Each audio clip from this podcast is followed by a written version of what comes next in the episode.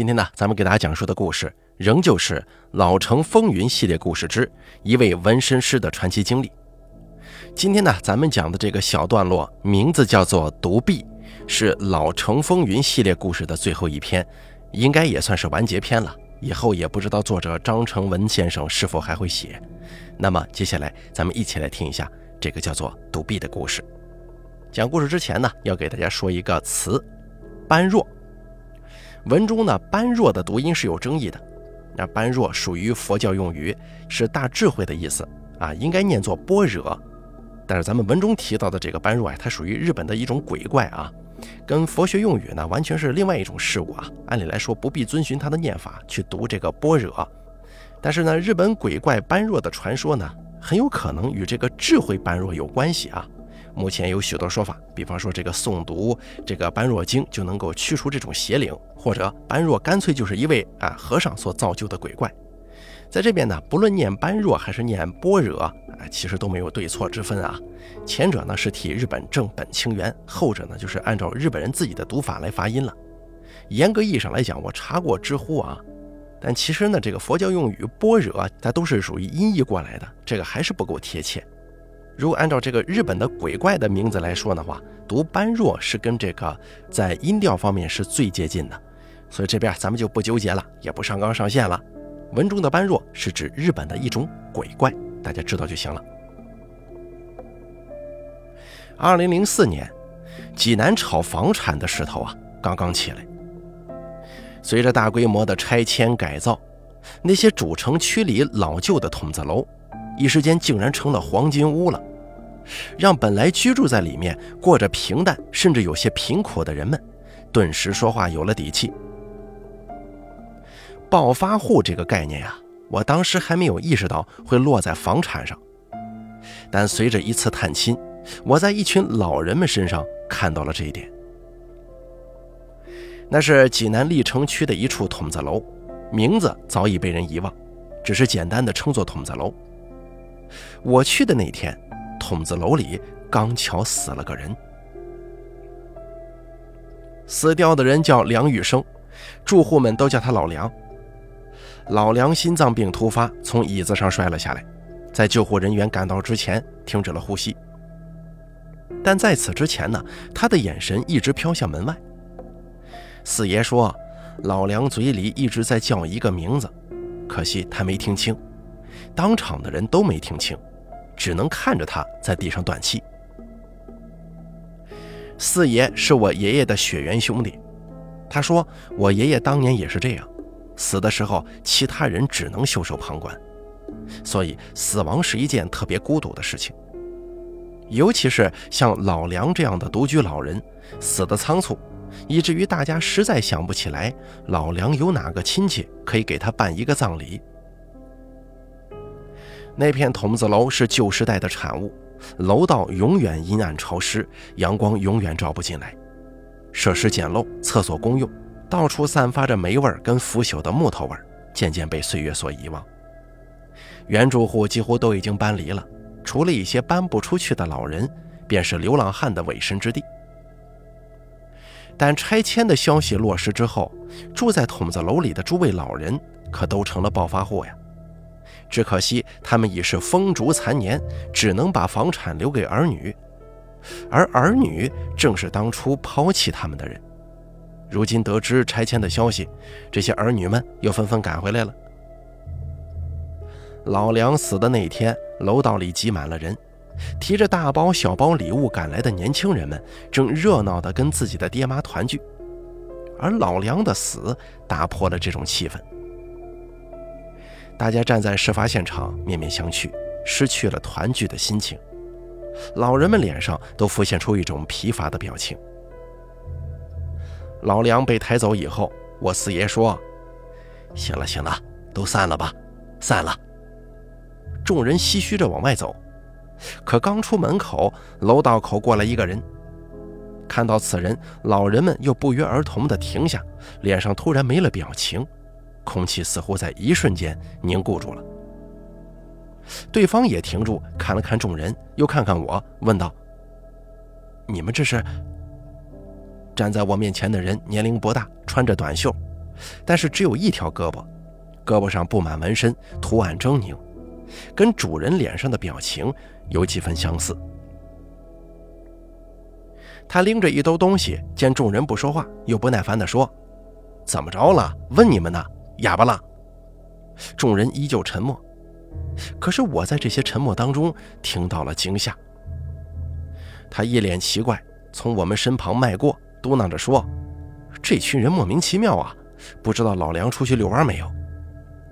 像是实在忍不住了，我身边的瞎眼老婆子突然大声说：“你不要再去找老梁了。”他不会再给你钱了。闻言之后，他愣了一下，停住了，过了几秒钟才回过头来，表情可怕，看着那双瞎眼，冷冷地说：“你什么意思？”老婆子僵硬地说：“老梁死了。”他看着我们，半晌之后，扑哧一下笑了出来，说道：“死了好啊，可算是解脱了。”这没良心的话，听得我们眉头一皱。老梁的葬礼，大家商量着三天后举行。既然没亲人，那就大家伙帮忙送一送吧。有人还说，老梁这也算是给国家做了贡献，死后财产充公，造福社会。但是葬礼那一天，却突然赶来一个自称是老梁儿子的人。我四爷是三年前搬到筒子楼的，倒不是因为别的，只因为一个老朋友住在这儿，是四爷当年当兵时的班长。后来啊瘫痪了，四爷就去照顾。一年之后，老班长病逝，四爷没有搬出来。他当时说，反正是一个人住，住在哪里都一样。他一生未婚，跟我们往来也很少。四爷说，因为筒子楼里住的几乎都是老人，没几个月就得走一个。有的死了三四个星期才被人发现，那尸体呀都被野猫吃去了一大半了，所以老梁这个事儿啊并不稀奇的。老梁在这里住了十年，送走了不少人了，如今走的还算体面，楼里还能动的，这不都来了吗？瞎眼老婆子说，她眼睛还没瞎的时候，老梁就住在这儿了。那个时候老梁还有一个老伴儿，也是瘫痪，脑中风。躺在床上歪着眼看人，说不出话，发出声音来就像个野兽似的。老梁悉心照料，没有一夜睡得安稳。有一次，老伴儿晚上嗷嗷怪叫，吓坏了老梁，惊起了不少邻居。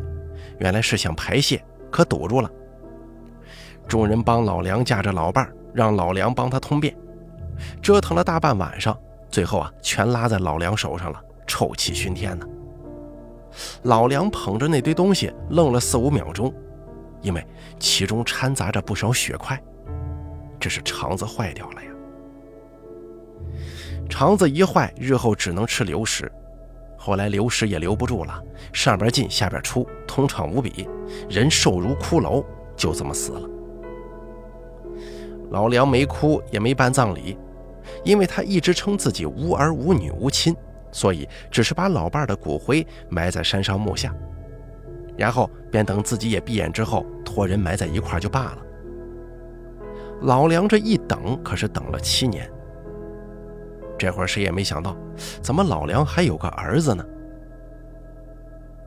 葬礼那天来的人不少啊，筒子楼几乎全部都到了。上次那个只有一条手臂的年轻人也在场。其实这个人呢，我认识。他叫程浩，是离我店不远一间酒吧的调酒师。因为只有一只胳膊，却也能调出好酒，算是有点名气。而他胳膊上的纹身是我纹的。四年前吧，我在酒吧喝得大醉，没走到家就倒在路边了。他正巧路过，送了我一把，这算是认识了。三天后，他来找我纹身，拿着一幅画，画中是日本神话里的一种鬼怪，叫般若。我知道一点有关知识，知道这般若代表怨恨，实在是不怎么吉利。但他呢，似乎有自己的理由。不论我怎么劝说，他都要坚持纹。无奈，我就在他那条独臂上纹了一只般若。程浩这人平常说话很少，跟人交往也少，和我的关系也只限于在酒吧上说两句话的样子，都是客套话。可是我没想到，他竟然住在筒子楼。那天葬礼上，他穿着那身工作时常见的黑西服，一只袖子空荡荡的垂下来。不知怎么了，在葬礼上竟然显得有些悲凉。但是大家都离他远远的，生怕惹上什么麻烦一样。我们坐在长椅上听骨灰盒旁边的人念悼词。我挨着四爷悄声问他：“为什么大家都讨厌春浩啊？”四爷没理我，过了半晌才说了一句：“你当年去混社会的时候啊，我也讨厌你。”悼词快念到结尾的时候，有些老人掉了眼泪，肩膀耸动不止。瞎眼老婆子哭得最凶了，惹得一阵安慰。瞎眼婆子说：“活到这把年纪啊，真是受罪，哪里也去不了，眼睛也瞎掉了，儿女也不管，只能在这个破地方等死了。”大家纷纷安慰的时候，程浩厉声质问道：“这里有什么不好啊？”瞎眼老婆子哼唧半天也没哼唧出什么来，只能对着程浩发怒，对程浩说。就是因为有你这种地痞流氓，这里才乌烟瘴气的。你就是吸血的虫子，剥削抢夺我们，在这里为非作歹，就跟那群人一样。我看到不远处，我看到远处几个衣衫不整的流浪汉笑了笑，他们一直盯着这里，因为桌上摆放着食物呢。陈浩跟老人们争吵起来，就在四爷要出声阻止的时候，一个人的出现令现场所有人都住了口。那个人开着黑色轿车，皮鞋擦得正亮，油光满面的，一张笑脸，问这里是否是梁玉生的葬礼。大家点了点头，问你是谁呀？那个人说他叫梁云山，跟梁玉生是法定上的父子关系，但是两个人之间呢有些误会，多年来一直没有来往，直到警察通过户口找到他，告诉他梁玉生去世的消息，他这才得知这个噩耗。便匆匆赶来了。四爷嘀咕：“十年早不来晚不来，娘死了，爹死了，死光了才来呀。”这人说完之后，又拿出自己的身份证跟户口本的复印件给大家看了，大家这才有些相信。有人出于礼貌，把他让到前边。他看着老梁的遗照，扑通一下就跪了下去。那张原本笑呵呵的脸，顷刻之间哭嚎起来。旁边有人悄声跟这个自称梁云山的人说明了情况。老梁当时是在椅子上喝茶的时候，心脏病突发而亡。梁云山期间一直在落泪，听到老梁断气，已经泣不成声，跪在地上大呼自己不孝，猛扇自己耳光。大家费了好大力气才拉起他来，让到座位上。许久之后，梁云山情绪平复。哽咽地说了说当年的情况。当年梁云山的母亲生了重病，梁家为此几乎倾家荡产。当时梁云山刚结婚不久，没攒下几个钱，全砸在了医院里。但因为是母亲，没有怨言。可是这些钱根本不够，治了一年多，病没好，欠下一屁股债。为此，老梁天天埋怨梁云山没本事，挣不到钱。可当时梁云山已经因为连续加班、低血糖，几回晕倒在公司了。后来老婆也跑了，房子也卖了，母亲成了偏瘫，但好歹保住一条命。但老梁觉得这一切都是梁云山的错。如果梁云山有本事，早早治疗，他母亲的病还是有很大几率痊愈的。可梁云山委屈不已呀，跟老梁大吵一架，一气之下。老梁要跟梁云山断绝父子关系，从此两个人井水不犯河水，再不相见。那天的葬礼进行了很长时间，可我们都觉得时间过得很快，也许是发生了太多事情的缘故吧。话说到后来，渐渐有人同情起梁云山来了，他们说着有句老话叫“知人知面不知心”，大家平时接触的老梁不一定就是那个老梁。谁都有点秘密的，可毕竟是人家的家事啊，外人不好评判。不论怎么样，在这个世界上还有亲人，那就走得不孤单，至少还有自己的血脉活着嘛。这下子，老梁的个人财产跟筒子楼的拆迁款有人继承了，可是四爷呢，却一直沉默不语。第二天，梁云山特意带了东西找到四爷。当时四爷正跟人在楼下打桥牌，梁云山见到四爷，笑着说：“我听警官告诉我，老人家把一些重要的东西都放在您那儿了，是吗？”四爷心中咯噔一下，想着还是惦记着东西来的呀。老梁死后，存折、房产证等等财产都被转交到四爷那儿暂存，直至找到法定继承人。本来老梁说自己无儿无女无亲，这些财产要上交国家，但银行方面呢，还是通过户口查到了梁云山，也提前通知了四爷。这会儿人家问起来了，四爷点了点头。回家取了一个木盒子，东西都在里头放着。老梁生前都已经打理好了。看到这个木盒子，梁云山眼中闪动一下，当着下楼看热闹的大家的面，又哭了起来，似乎比见到骨灰盒还要难过呢。把木盒子交给梁云山之前，四爷要求对一对身份。梁云山立刻拿出身份证，而四爷呢，则从木盒中取出户口本对了一对，属实啊，然后打电话请事先联络过的公证人进行财产移交。公证人神情庄严，念了一通，然后取出木盒中的存折和房产证等等等等，一一核实，最后共计存款十八万元，还有这处筒子楼的房产证。大家当时吃了一惊啊，没想到老梁这么有钱。而四爷看到梁云山的嘴角露出了一丝若有若无的微笑。可是，在木盒即将递到梁云山手中的时候，公证人停止了动作。等一下，他说道。众人见公证人又把手伸进木盒里，原来木盒中还有一个小夹层，不易被察觉。这里头啊，似乎还夹着什么东西呢。公证人把这玩意儿抽出来，一看是张折纸，打开来映入眼帘的是两个标题：遗书。而遗书的内容也十分简单，只有两行字，一目了然。在场的人都看清了那张纸上所书，不禁哑然失色，笑容僵在了脸上。因为那两行字是：“本人一切财产全部授予利达街道筒子楼区。”三零九住户程浩先生，落笔梁玉生。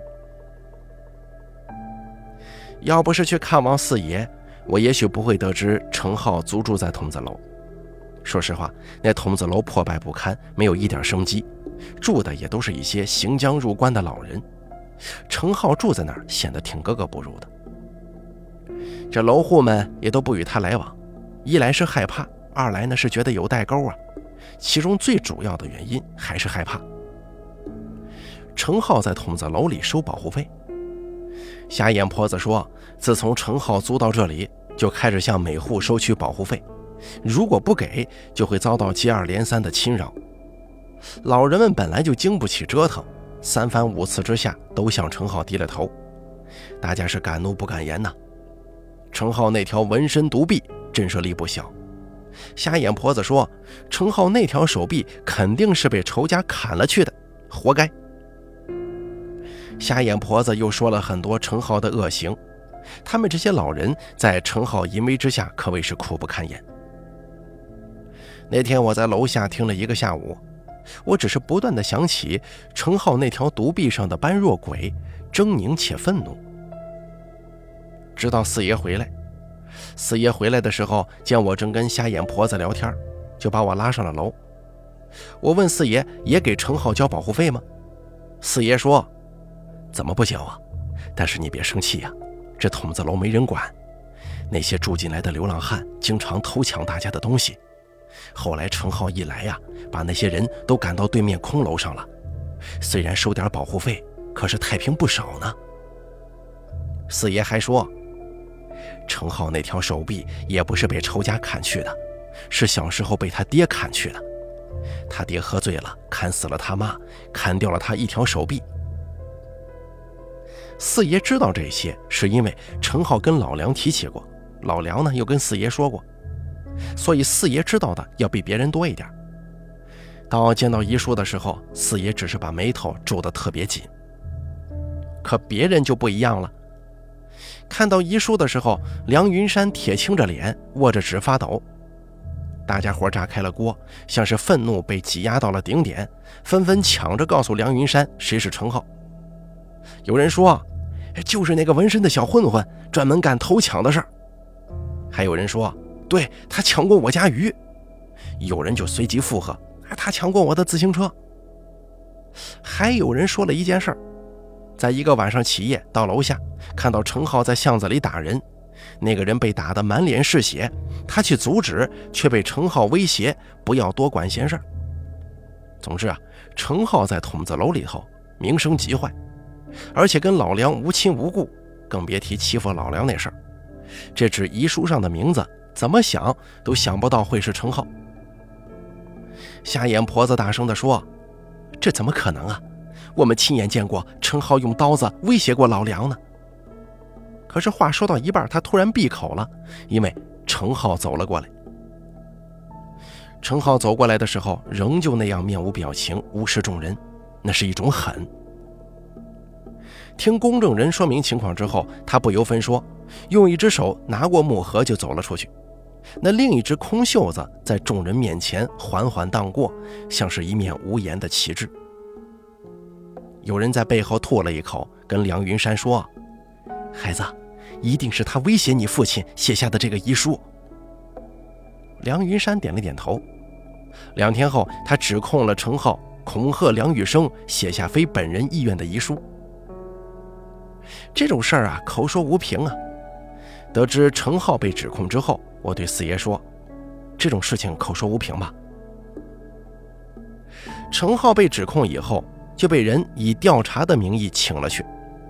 其实像程浩这种社会人，多少会有一些陈年烂账在警察那边，所以一般只要有点风吹草动，就会被严厉的调查。但是程浩进了局子，那酒吧就换了一个新的调酒师，我喝不习惯。就来问问四爷到底怎么回事？这一封遗书还能把人关进去不可吗？四爷摇了摇头说：“程浩的嫌疑很大呀，不只是遗书的问题，还有人起诉他暴力收取保护费和人身威胁。这些事儿啊，也说明程浩很大程度上惦记老梁的财产，而且在老梁死前一天，两个人还发生过争执，所以有理由怀疑。”是程浩威逼利诱老梁写下的遗书。只要找到程浩威胁过老梁的证据，这纸遗书啊就可以被推翻了。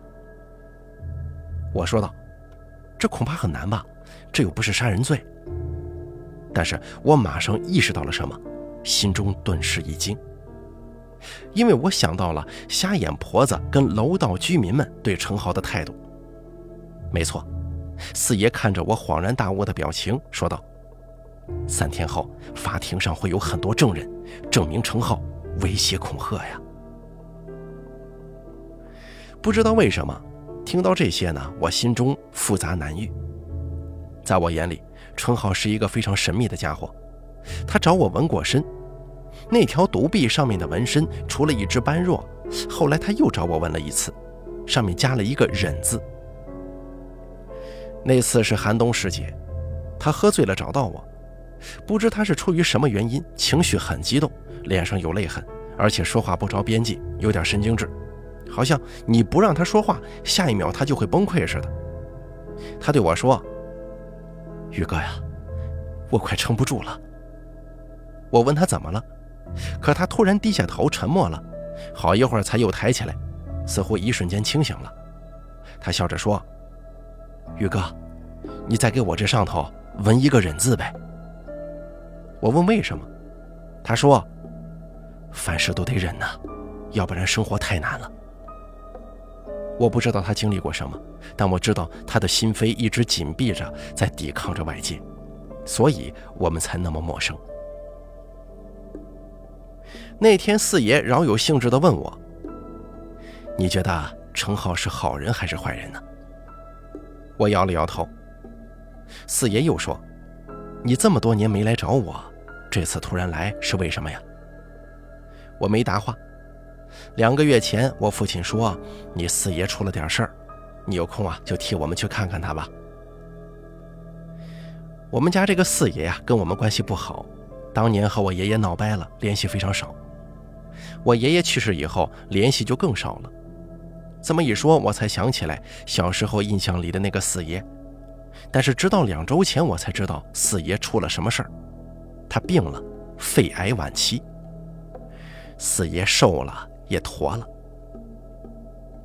四爷看我不说话，又说道：“你都知道了。”啊，他随即一声叹息，笑了笑说：“那行，今天晚上留这儿吃饭，陪陪我，然后明天帮我去办一件事儿，也算是我最后的心愿吧。”四爷，什么事儿啊？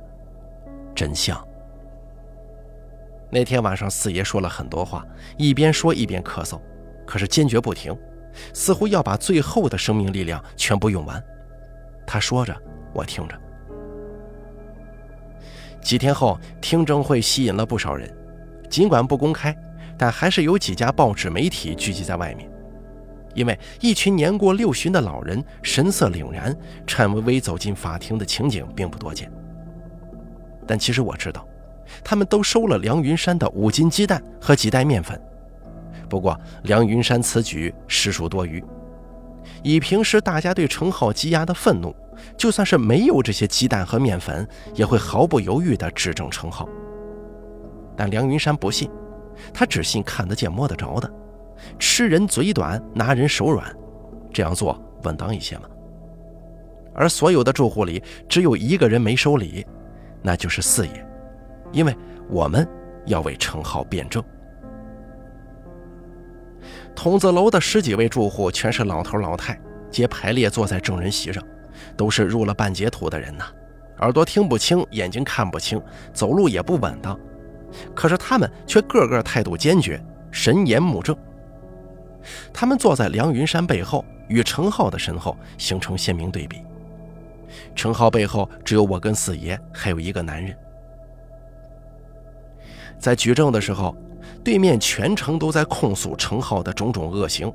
收保护费、抢瞎眼婆子的鱼、抢老李的自行车，以及最重要的，当众勒索老梁。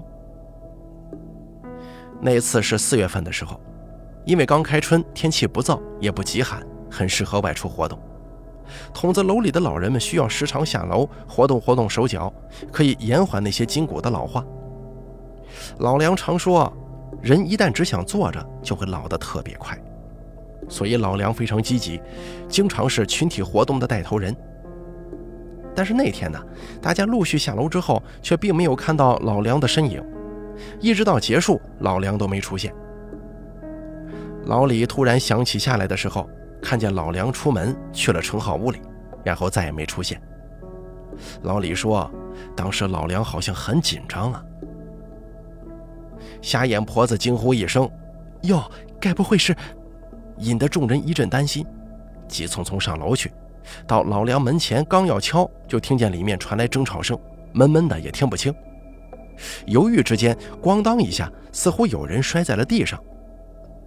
大家吓了一跳啊，赶紧拧门，好在门没锁，一下被顶开了，声音戛然而止。大家看到门内老梁趴在地上，手里举着一叠钱，而他旁边站着程浩。程浩一脸愤怒，而老梁在不停地流眼泪。见众人进来，程浩立刻往外走，撞到人了也不顾。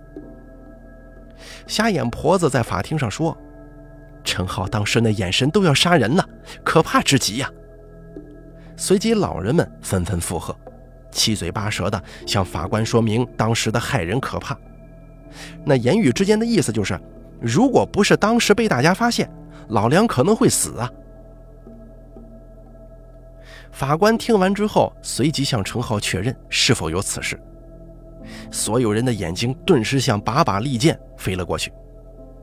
几秒钟之后，程浩在这些目光当中点了点头。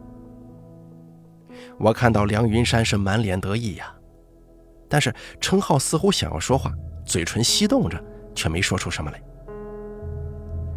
还是让我来说吧。我四爷见状，缓缓站了起来，他捋了捋衣角，清了清嗓子，向法官请示了一下。得到法官允许之后，周遭的噪声渐渐平息。稍后，四爷一开枪就把所有人都给震慑住了。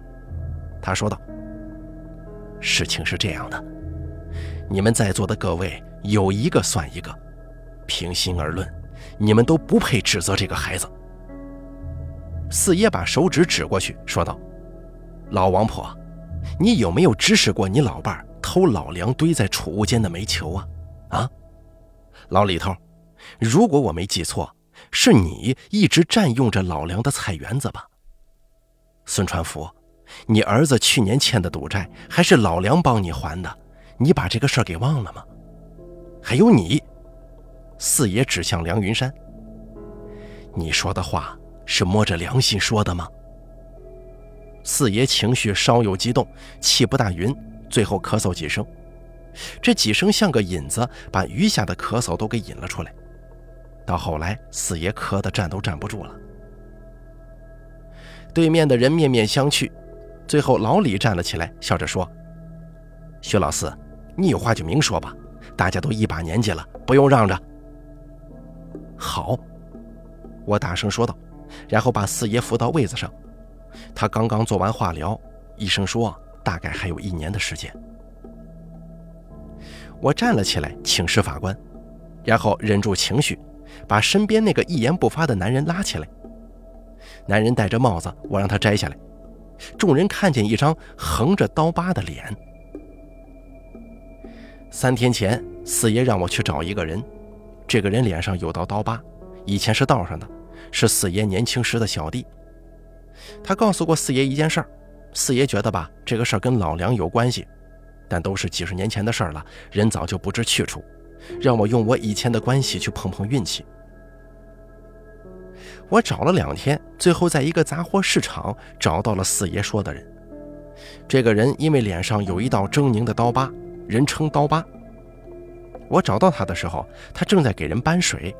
他说搬一箱十块钱，掏一次马桶二十块，问我是搬东西还是掏马桶。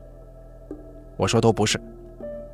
我请他吃了顿饭，期间问了一些事儿。心中就有了谱，给他两百块钱，请他帮个忙，出庭作证。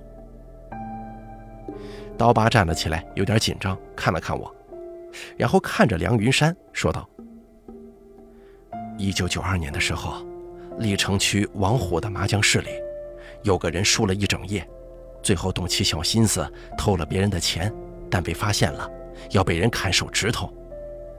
他吓尿了裤子，不停求饶。”最后跟别人说自己的爹是开小公司的，有点钱，但两个人已经断绝关系了。想要钱的话，可以把他绑了，然后写威胁信。这招特别损呐，但是哥几个都被钱冲晕了头脑，就按那孙子说的做了，一切都很顺利。给了地点以后，那个人的爹跟妈两个人坐着出租到指定地点送钱，却在半路出了车祸。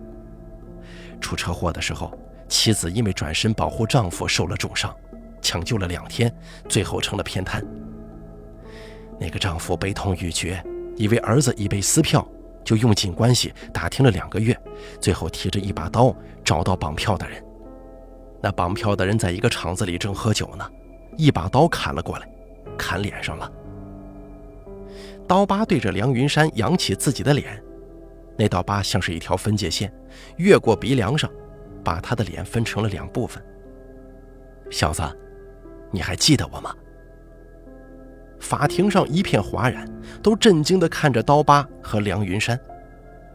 梁云山一时结巴：“你、你、你是？”刀疤点了点头，继续说：“看来你是想起来了。我再帮你说一点。当年你妈出了事之后，你爹到处找你。我这辈子最后悔的事儿，就是当时心软。”没拿到钱，打了一顿就把你放了。我没记错的话，后来你爹找到你的时候，你在皇朝洗浴中心调戏小姐，你跟你爹说你要跟那个小姐结婚，你爹信了。从医院看你妈回来之后，你要了二十万，跑去南方赌博，输光了。回家以后，你爹的公司因为你妈的治疗费用早已倒闭，他还抵押了自己的房子。不得已，带着你母亲搬到了一处筒子楼里，直到死。而我口中所说的那个儿子，是你吗？说完，刀疤直直地看向梁云山，梁云山眼神一直在闪躲。整个法庭一片寂然，刀疤又环顾一圈，这才坐下的。我随即站起身来，向法官表示正在咳血的四爷急需医疗救助。被迫之下，我不得不说出四爷肺癌的情况。此话一出，本来要站起身反驳的老人们又纷纷不可置信地坐了下去。四爷很快被送走了，但是我并没有离去，因为还有话没说完呢。我指着程浩继续说：“你觉得他坏吗？其实我也坏，我们都坏，只是坏的方面不同。可我还是觉得程浩比我们都要干净。自从他来到筒子楼，那些流浪汉再来骚扰过你们吗？啊？而他收保护费，你们有几个真正给的？他提刀架你们脖子上跟你们要过吗？老王婆，你说他抢过你一条鱼，可是你知道那条鱼是坏的吗？”那菜市场的水产老板欺负你看不见，眼睛瞎，让你摘了一天的鱼泡，可回头给你一条臭鱼，你看不见呢。但是路过的他看见了，他跟你说这个鱼臭了，可你不信，他怕你吃了鱼生病，就给你扔了。第二天你那门口放的钱是大风刮来的。还有老李头，你丢的那辆自行车怎么几天之后自己回来了啊？车身上的老毛病怎么还自己痊愈了呢？这些你们是真的不知道吗？真的看不见吗？还是自私自利？你们从那一句保护费就认死了他是一个彻头彻尾的坏家伙，不是吗？我是一口气把这番话说完的，心跳的厉害。半晌没人再开口，似乎都在等我恢复情绪。我摆了摆手表示没事，随即坐下。法官宣布休庭一小时。一小时后，瞎眼婆子最先犹豫地站了起来，说道：“就算你们说的都对，但是勒索老梁呢？我们可是都亲眼看见了。”我没有立刻回答，而是看了看程浩，说道：“你自己说，还是我替你说？”陈浩眼里闪动几下，张了张嘴，往外蹦字一般的说道：“我。”我自己说吧。其实我还有个妹妹，叫程月。我十四岁的时候，妹妹三岁。我父亲说他已经没有钱抚养两个孩子了，就把妹妹送人了。我跟他大闹一场。如果他少喝点酒，我就不会早早辍学去补贴家用，妹妹也不用被送人。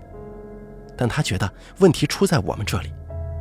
他不喜欢我，也不喜欢母亲，也不喜欢妹妹，他只喜欢喝酒，没日没夜的喝。因为他曾经是个好人，但后来被人陷害，从此一蹶不振。那天他心情很差，又喝醉了，我们吵个不停。我让他把妹妹接回来，但他动手打了我。我反抗了，母亲过来拉架，这下子彻底把他激怒了。他提起菜刀朝我跟母亲身上砍。母亲护在我身上，菜刀落下又抬起，母亲死了，我没了一条手臂，家也散了。我不知道他把妹妹送去了哪里，他到死也没告诉我。我恨他，但他也恨我。他说我不爱你母亲，因为我最爱的女人被陷害我的人抢走了。后来我还是找到了我妹妹，可没想到的是。妹妹也在忍受着家暴，并且被继父强奸，跳了楼。可是她没死成，住在医院里。那继父拒绝支付医疗费，因为不是亲生女儿，而我也没有能力支付医疗费。我住在一个筒子楼里，一穷二白，独来独往。但是有一个人会跟我多说几句话，他叫梁玉生，他体格不太好，应该是老的原因。有次我半夜回来，看见他倒在自家门口，我就把他背到医院去了。原来是他发烧烧迷糊了，我是一直看他醒过来才走的。从那以后，他在筒子楼里见面就跟我说几句话。我不习惯，在筒子楼没有人会主动搭理我，他们都害怕我，所以我对这个老头也没什么好脸色。